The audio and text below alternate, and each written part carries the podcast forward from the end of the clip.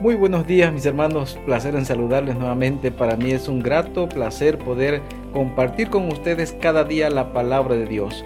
Hoy el capítulo 22 habla del respeto a todo lo que tiene que ver con las ceremonias, con las ofrendas, con el mismo oficio ministerial. Los sacerdotes debían entender la responsabilidad que tenían y ellos necesitaban expresar respeto todos los días a Dios. A nadie en este mundo le gustaría que le falten el respeto, le insulten o hablen mal de él. Dios tiene que soportar nuestras infamias, nuestros insultos, nuestras faltas de respeto, nuestra falta de consideración a lo que Él ha hecho. Por eso vamos a empezar desde el versículo 1. Y la Biblia dice, el Señor dijo a Moisés y a Aarón y a sus hijos, que traten con respeto las ofrendas. El pueblo de Israel llevaba sus ofrendas, sus animales, el fruto de la tierra, su harina, su pan, su aceite, su vino. El pueblo ofrendaba al Señor en el santuario y los sacerdotes tenían el privilegio de comer de todos esos frutos.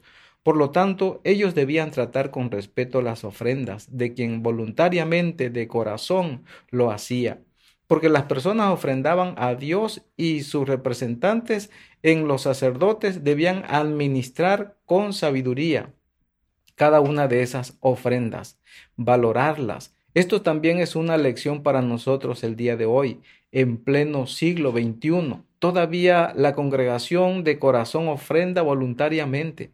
La congregación diezma, ofrece sus talentos, sus capacidades, sus recursos y los dirigentes de la iglesia también deben usar con sabiduría las ofrendas. Debemos respetar los recursos del Señor, no usarlos a nuestro antojo, a nuestra manera, a nuestro gusto. Tenemos que actuar con sabiduría. Por eso este mensaje es para todo aquel que tiene un rol ministerial y que forma parte de los líderes que dirigen la iglesia en este tiempo presente. Así que este mensaje no solamente era para los levitas o para los sacerdotes, también es para nosotros, dice el Señor, traten con respeto las ofrendas santas que los israelitas me dedican para que no profanen mi santo nombre. Aquí está la palabra clave del capítulo de hoy, mis hermanos, no profanar. ¿Qué significa la palabra profanar?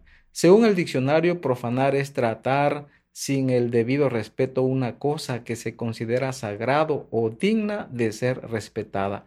Entonces, cuando utilizamos los recursos, las ofrendas del pueblo de Dios que ha ofrendado de corazón y voluntariamente, cuando los utilizamos de manera inadecuada, estamos entonces faltándole el respeto a Dios. Por eso dice aquí, trata con respeto las ofrendas santas que los israelitas me dedican, para que no profanen mi santo nombre. Yo soy el Señor. Versículo 3. Diles en todas vuestras generaciones, todo descendiente vuestro, que estando impuro llegue a las cosas sagradas que los israelitas consagran al Señor, será cortado de mi presencia. En el capítulo de ayer hablamos que los sacerdotes tenían limitaciones, por lo tanto ellos debían entender lo sagrado que era su responsabilidad. Aquí en este capítulo 22, el Señor les recuerda a los levitas, a los sacerdotes, que no podían participar del ministerio si estaban impuros, y si osaban ministrar con impureza, entonces serían cortados del ministerio, tendrían que morir.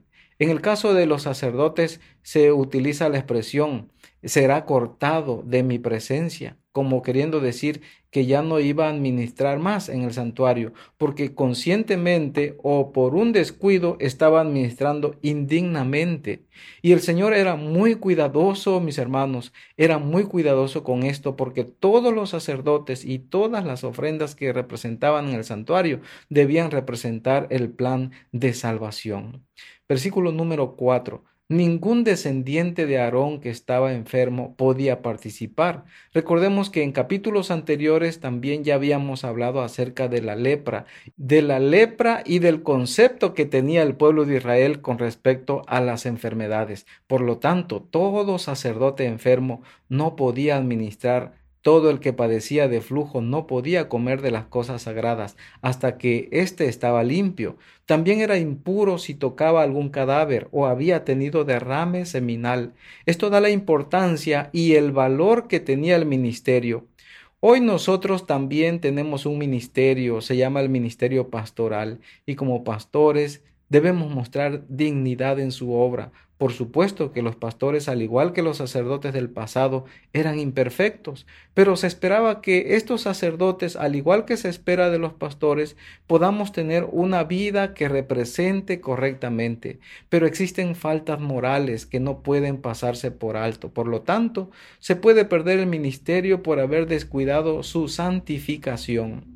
Versículo 5. O si tocan algún reptil o algo que lo puede contaminar con cualquier clase de impureza, el que toque estas cosas quedará impuro hasta la tarde y no comerá de las cosas sagradas sin haberse bañado antes.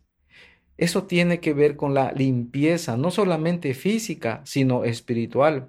Por eso es que el bautismo no es solamente entrar al agua, es reconocer nuestras faltas y aceptar la limpieza y la obra que Cristo hace a través del Espíritu Santo. Versículo número 7. A la puesta del sol quedará limpio. Esto es importante porque el día termina cuando se oculta el sol. A la puesta del sol quedará limpio y podrá comer las cosas sagradas porque son su alimento. En otras palabras, tenía que tener un ayuno hasta el momento en que el día se terminase y aquí viene entonces ya una nueva lección, porque el tema del ayuno empieza a tener gran relevancia.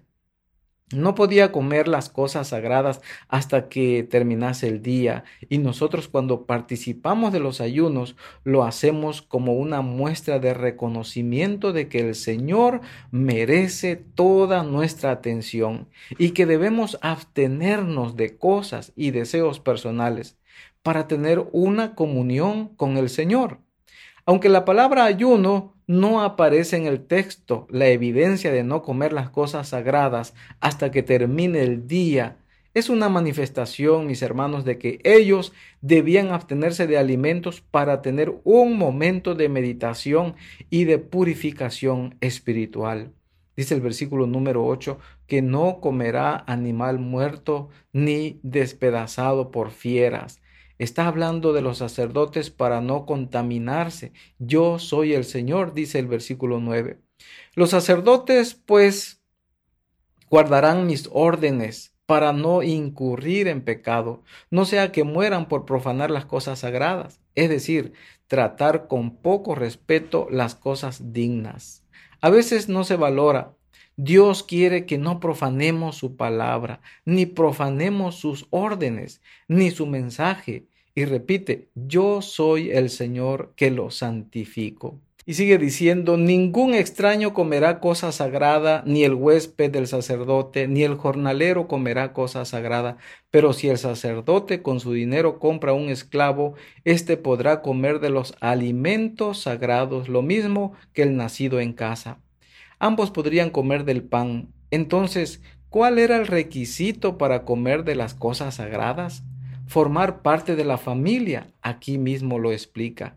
Y aquí hay una nueva lección también para nosotros, como hemos dicho en capítulos anteriores. El Señor nos ha llamado a un sacerdocio espiritual en este tiempo. Somos ministros y sacerdotes para anunciar las virtudes de aquel que nos sacó de las tinieblas a la luz admirable. Por lo tanto, para oficiar en los rituales de la iglesia, para oficiar en las liturgias de los programas, necesitamos formar parte de la familia. Y eso, mis hermanos, incluye los rituales, tales como la cena del Señor, el lavamiento de los pies, el ungimiento de los enfermos, la dedicación de niños. Todas estas ceremonias espirituales son solamente para la familia espiritual.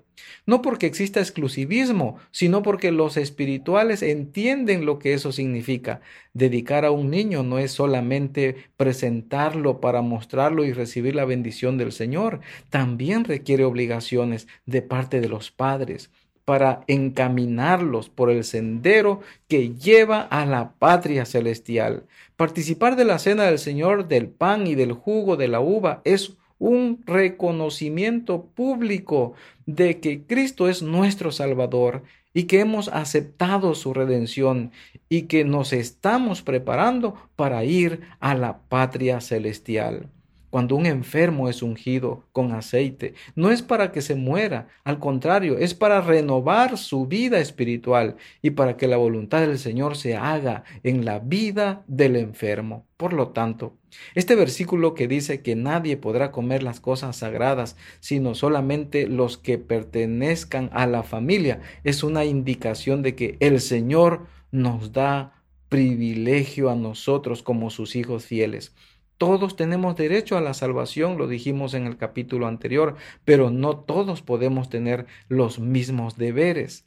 Pero lo, más maravilloso, mis apreciados, es que todos podemos participar de la salvación y de la vida eterna. El capítulo 22 termina con tres versículos importantes que creo son la clave para entender con claridad todo lo que ya hemos mencionado. El Señor dice, guardad mis mandamientos y cúmplelos. Yo soy el Señor. Tú y yo hemos entregado nuestra vida a Dios, ¿verdad que sí? A través de las aguas del bautismo. Nos hemos arrepentido de nuestras faltas, pero a veces nos equivocamos, hemos hecho un compromiso con Él y necesitamos cumplir nuestro compromiso porque Él ya cumplió lo que tenía que cumplir y Él ha hecho su parte en el plan de salvación. Dios tiene también el deseo de que su nombre sea respetado por sus criaturas. Y si nos ha llamado a un ministerio como pastores o ancianos de iglesia, debemos vivir a la altura de lo que el Señor nos ha dado para representarlo dignamente. Que Dios nos ayude para hacer las cosas para su honra y gloria. Vamos a orar. Querido y amante Padre, al terminar este estudio, queremos darte gracias por las oportunidades que tú nos brindas. Permítenos glorificar tu nombre donde quiera que estemos oficiando en cualquier actividad. Corrígenos y ayúdanos, Señor, a entender que solamente en ti podemos hallar satisfacción en el servicio. Oramos en el precioso nombre de Jesús. Amén.